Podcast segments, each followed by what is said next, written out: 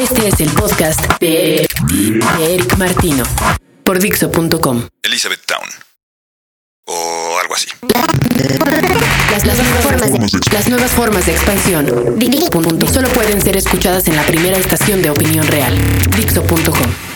El cine es una de esas cosas que siempre he disfrutado, pero que al mismo tiempo no he podido realmente digerir como para poder criticar. Es un medio demasiado complejo. Hay tantas variables en juego que si te lo tomas en serio puede ser casi como el código de Hammurabi. Hay que saberle a miles de madres, a los efectos, la fotografía, la dirección, la actuación, no sé. Eso es lo que a cualquiera se le ocurre a la primera, pero obviamente es mucho más profundo que eso. Y créanme, no todo mundo sabe de actuación ni dirección, aunque hablen de ello todos los días. De ahí que siempre hablo de él o cuando lo hago, lo haga por lo menos con mucho respeto.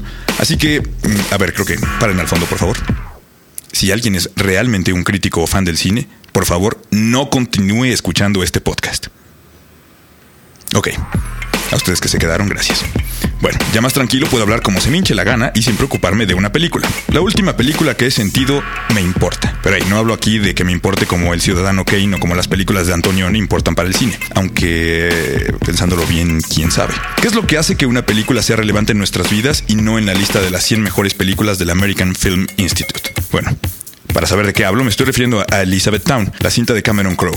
Y sí, puede ser que al ver esta película mi vida haya cambiado. O que si no cambió, por lo menos me puso de nuevo en claro algunos valores que con el día a día se me habían olvidado. ¿Se han fijado cómo cuando una persona sabe más de algo, sobre algo que le interesa, aprende a apreciar más ejemplos de ese interés? Bueno, esa es una constante casi en todas las artes, excepto en el cine. Los fanáticos del cine, entre más saben de cine, menos cine aprecian. Y esa capacidad de inocencia perdida por el profesionalismo es a la que me estoy refiriendo el día de hoy. Y siento que es el mensaje que tiene la historia de Elizabeth Town. En ella, un personaje debe aprender de sus errores y la forma en que debe lidiar con el fracaso, la muerte y las sorpresas para poder continuar con su vida. Eso, en sí, es lo que nos pasa a cualquiera todos los días. Pero de igual manera que los críticos de cine, entre más sabemos o creemos que sabemos, en realidad menos aplicamos sobre nuestra experiencia en la vida diaria. Cuando una pieza de arte te mueve, su existencia cobra sentido. El mensaje que yo vi en Elizabeth Town puede ser muy diferente del que Cameron Crowe quiso plasmar en su película, pero al mismo tiempo, Bertolucci dijo sobre el cine que una vez que la película era exhibida, el público era quien le daba o no sentido a las imágenes ahí plasmadas y que muy probablemente ninguna de esas lecturas fue exactamente igual a la que el director había querido proyectar.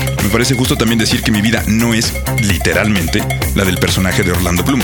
Ni tengo a Kirsten Dunst coqueteándome por ahí, ni me proyecté como un galán de película. El golpe de Elizabeth Town para mí se encuentra en que, en efecto, la vida cambia y no podemos hacer nada para detenerla. De la forma en que estemos preparados para adaptarnos al cambio nos ayudará o perjudicará en diferentes medidas cuando el cambio llegue a nuestras vidas. Pero la disposición para aceptarlo y entender que inevitablemente nos llegará es probablemente la lección más grande a aprender. Como punto final, quiero decir que hay muchas personas que me ven como bicho raro al contarles lo mucho que me movió Elizabeth Town, pero puedo decirles que aparentemente existe una cinta con ciertas coincidencias. Así que si en realidad quieren tener una recomendación de cine, vean las dos, Elizabeth Town y Garden State. La próxima semana les diré cómo estuvo Garden State. Hasta la próxima.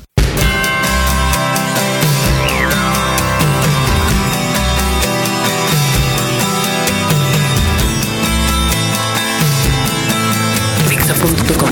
Dixo.com.